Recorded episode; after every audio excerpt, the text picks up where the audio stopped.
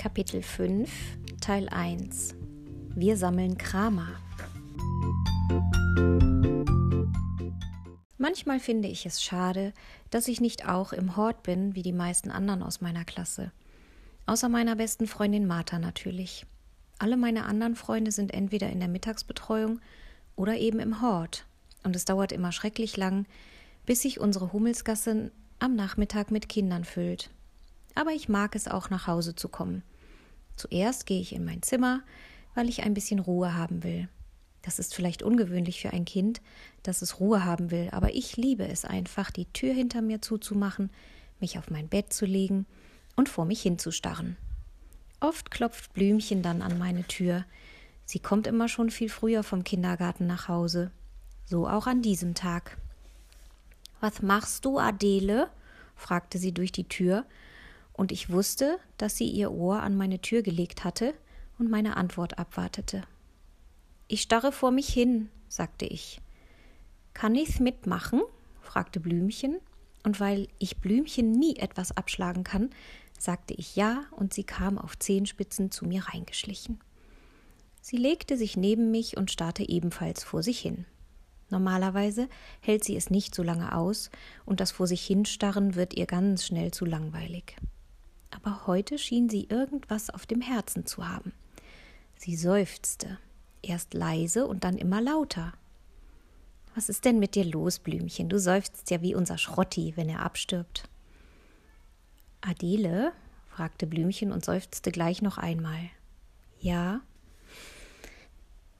Wenn ein neues Geschwisterchen kommt, dann ist das doch ganz schön klein, oder?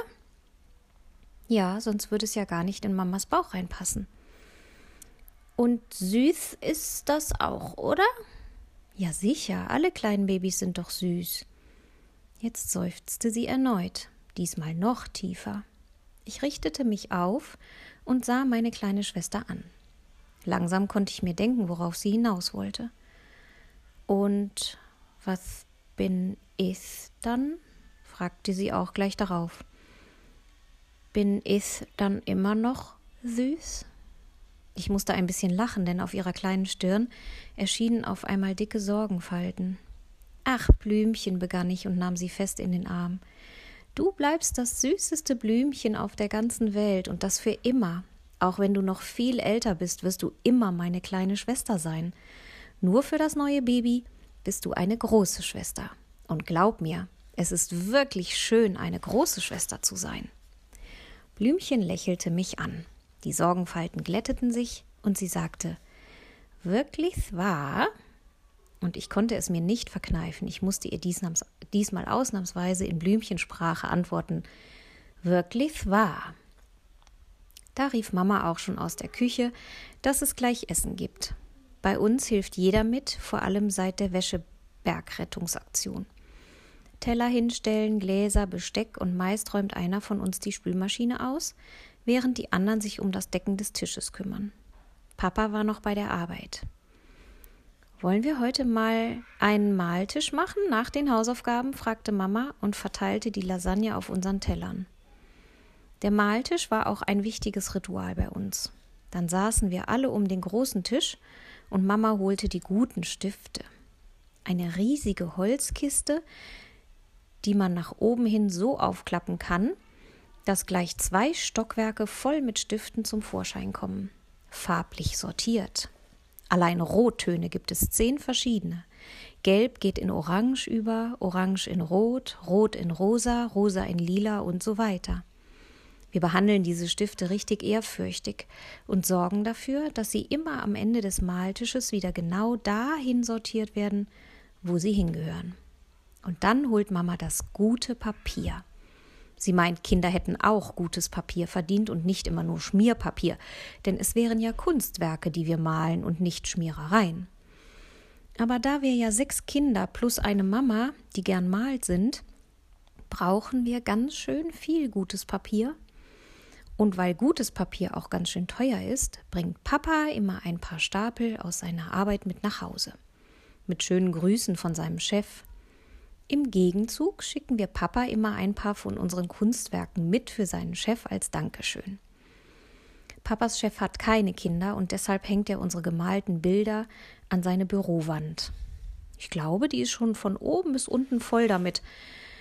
Wenn mal manchmal Leute fragen, was wir am meisten brauchen mit so vielen Kindern und dann denken, wir sagen Nutella oder Ketchup oder sowas, dann sind die immer ganz erstaunt, wenn Mama antwortet Malpapier. Aber so sehr wir den Maltisch liebten, heute hatten wir bereits etwas anderes vor. Henry hatte nämlich herausgefunden, dass wir heute unbedingt mit den guten Taten starten mussten, weil genau in acht Tagen Vollmondnacht war. Also konnten wir es eigentlich gar nicht mehr länger herauszögern oder wir hätten noch einen Monat länger warten müssen. Aber das wollten wir nicht. Je schneller unsere kleine Nummer sieben von ihrer Wolke kommen konnte, desto besser. Und weil wir nicht wollten, dass Mama davon erfuhr, dass wir uns um Baby Nummer sieben kümmerten, sagten wir einfach, wir hätten heute alle schon eine Verabredung und viel vor. Blümchen sagte Sei nicht traurig, Mama, bald verabreden wir uns auch mal wieder mit dir, nach dem Vollmond. Aha, also nach dem Vollmond, sagte Mama und machte lustige große Augen. Dann bin ich ja beruhigt. Du kannst dich ja auch heute verabreden. Vielleicht mit der Annette, schlug ich vor. Die Annette ist die Mama von meiner Freundin Martha.